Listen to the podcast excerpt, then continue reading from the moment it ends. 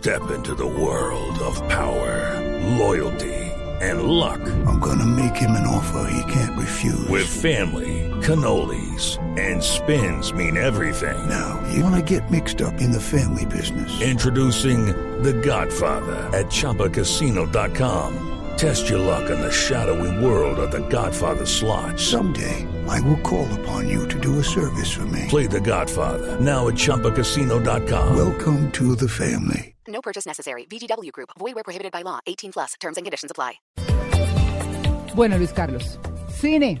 Hablemos de cine, hablemos de películas. eh, pues es hoy vale la pena, hoy 25 de diciembre vale la pena hablar de las películas destacadas que pudimos ver en este 2013. Sí, ¿no? Eh, hubo muy buen cine.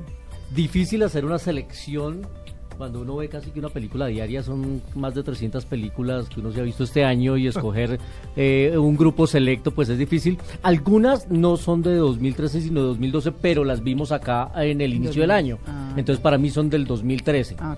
Y para mí, por ejemplo, eh, habría que meter en este grupo de las más destacadas del año la película del Boazo. ¿Ah, sí? Sí, claro. Ah, El María Boazo. Boazo. Con Affleck. Para mí también. Sí. Sí, es una muy buena película. Pues estoy hablando de Argo, la película De Argo, claro. que se ganó todo este año, la película que recreaba ese rescate pacífico de los rehenes estadounidenses en Irán en 1979, eh, una película que le valió a Ben Affleck ganarse el premio Globo de Oro, ganarse el Oscar a Mejor Película, ganarse el premio de la Asociación de Críticos, eh, ganarse el premio de la Asociación de Directores, de la Asociación de Productores, sin duda una de las mejores películas del año, Eh, hay que meter al boazo ahí. A ver, me- pues oigamos Escuchemos, un poquito. un. Bobazo. a ver, a ver. Está trasnochado. No sé qué cosa. Actions of Iran have shocked the civilized world. Our embassy has been seized and more than 60 American citizens continue to be held as hostages. If we're going to go, then we need to go now. Película protagonizada por el propio Ben Affleck también tenía la El actuación propio de iba a decir. Le vi la, la pronunciación casi. John Goodman, Alan Arkin, el gran ganador del Oscar también, Brian Caston. Eh, al Bobazo lo vimos de nuevo después en una película que se llamó Apuesta Máxima al lado de Justin Timberlake y sin duda fue uno de los personajes de las redes sociales este año cuando dijeron que va a ser el próximo Batman. Eso ha generado No, toda no, la polémica del A mundo. mí no me gusta, no me gusta. A mí sí me gusta. No. Lo defiendo. Eh, la gente no le perdona que haya hecho la pésima película de Daredevil, que era otro superhéroe Sí. ciego, Sí, al lado de sí. Jennifer Garner, pero yo sí lo veo como un buen... Y se está preparando ¿Será, muy bien. Es que, uy, yo recuerdo cuando a Heath Ledger lo escogieron como el Joker. Y Sí, todo el crítica, mundo claro. se desgarró las vestiduras, se jaló los pocos pelos que tenía y dijo, ¿cómo van a escoger no, a Heath yo no me Ledger? jalé Ahí no alcanzó Juan Carlos. Juan Carlos no, pero No, se rasgó las Qué vestiduras. indirecta la que le echaron No. Juan Carlos. con Y- y Fue todo. eso. Y después miren el, el- el- el señor personaje que se logró Sí, hacer Heath Ledger haciendo del Joker. Pues aquí yo creo que hay que darle el compás de espera.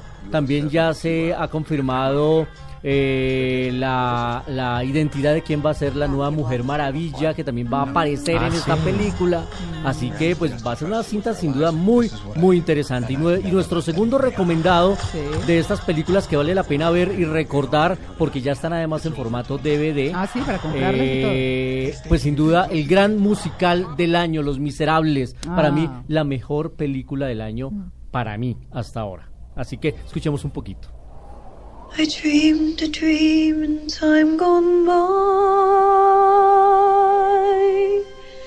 When hope was high, life worth living. I dreamed that love would never die. I dreamed that God would be forgiving. Pues para muchos fue una sorpresa, Luis Carlos, ver cantando a Anne Hathaway, ¿no? Claro, además que recordemos que en esta película todas las canciones se rodaron su audio en vivo durante el rodaje, o sea, no fue después en estudio masterizado ni nada, sino que ellos cantaron en la escena, en, en la cinta en la que también actuaba Eso no se Russell Crowe. acostumbra, ¿o sí? No se acostumbra.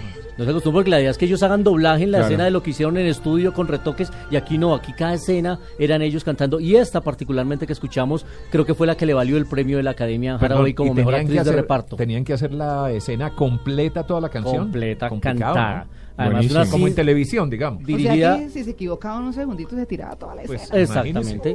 O un yo- yo- desentone yo- por ahí. Yo tengo ahí un chisme, ¿no? Yo tuve la oportunidad de conocer a una de las diseñadoras de vestuario de Los Miserables, que es una de las diseñadoras de vestuario de los 33.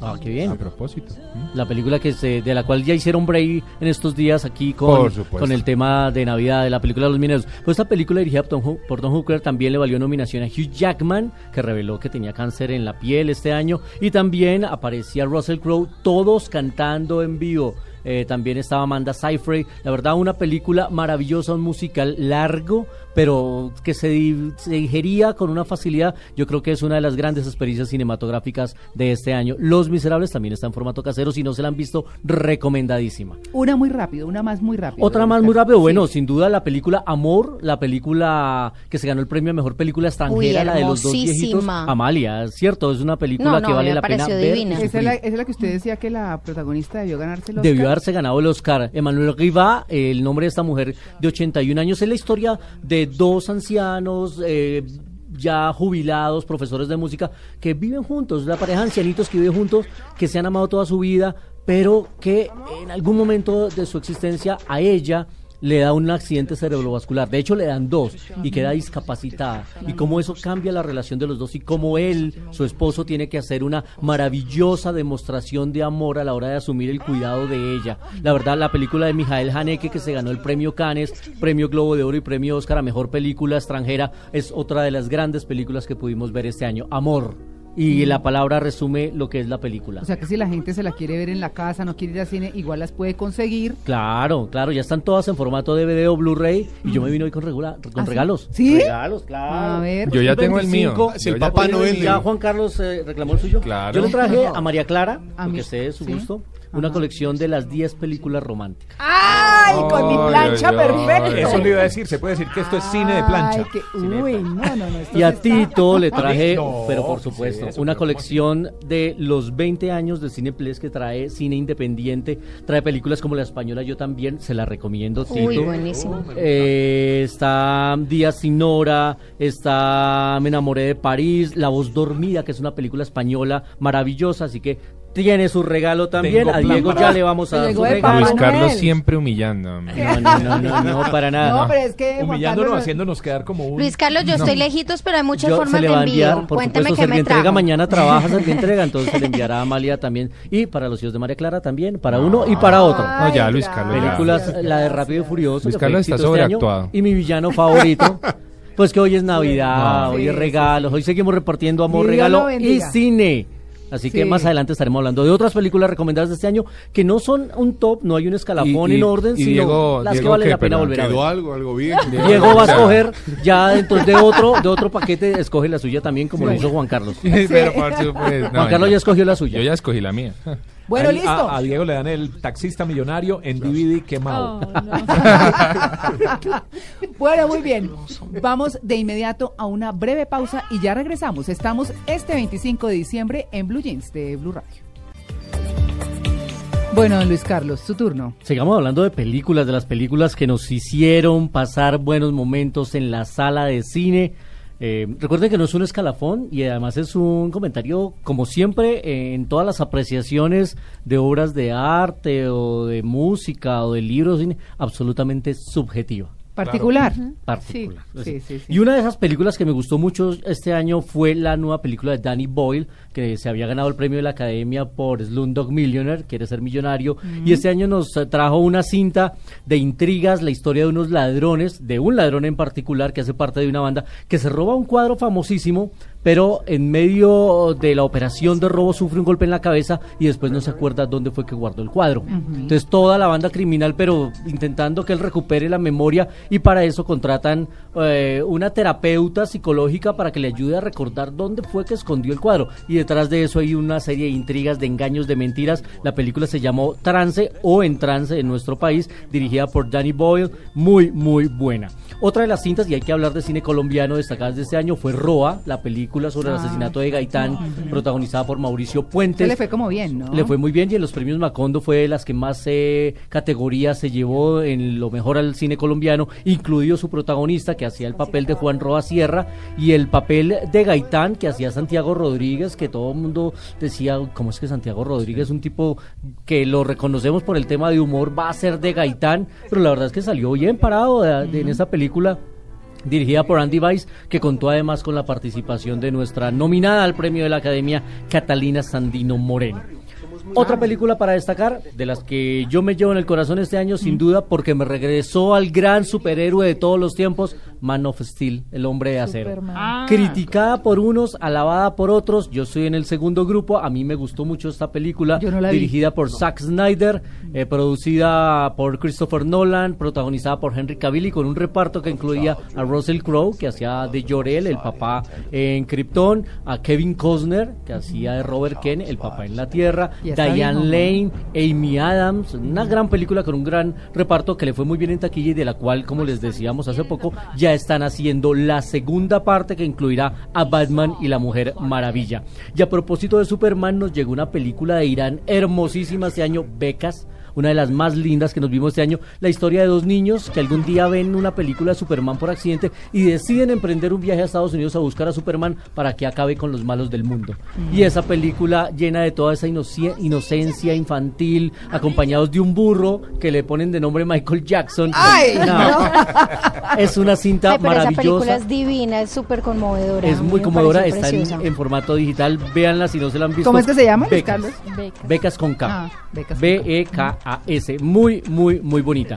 Y a propósito de género del terror, pues hay que recordar que este año tuvimos una gran película. Suceso en taquilla estuvo eh, Marisa Secaras. A ella no, le No, gustan las películas no de terror. No, yo tampoco. Pero hubo una que estuvo más de un mes como la más taquillera en Colombia y fue sucedido en Estados Unidos, que fue El Conjuro Ah, claro. de James Wan. Todo el mundo hablaba del conjuro, todo el mundo hablaba del conjuro. Yo me la vi en una función de medianoche. Ay, no, pero es que eso sí es masoquismo. Pero muy buena. La verdad es que muy buena porque Si da miedo, se asusta, sí, claro. Sí, sí, Después tiene del sus cine. momentos, pero lo mejor era que manejaba ese suspenso clásico de las películas que no recurre a la sangre, sangre. y a los efectos especiales para generar todo ese ambiente Uy, de terror, no. de posesiones, dirigida por James Wan, que es un joven director que fue uno de los que inició la saga del juego del miedo, el juego ¿De dónde macabro. es? ¿De dónde James es? Wan es estadounidense de origen asiático Ah.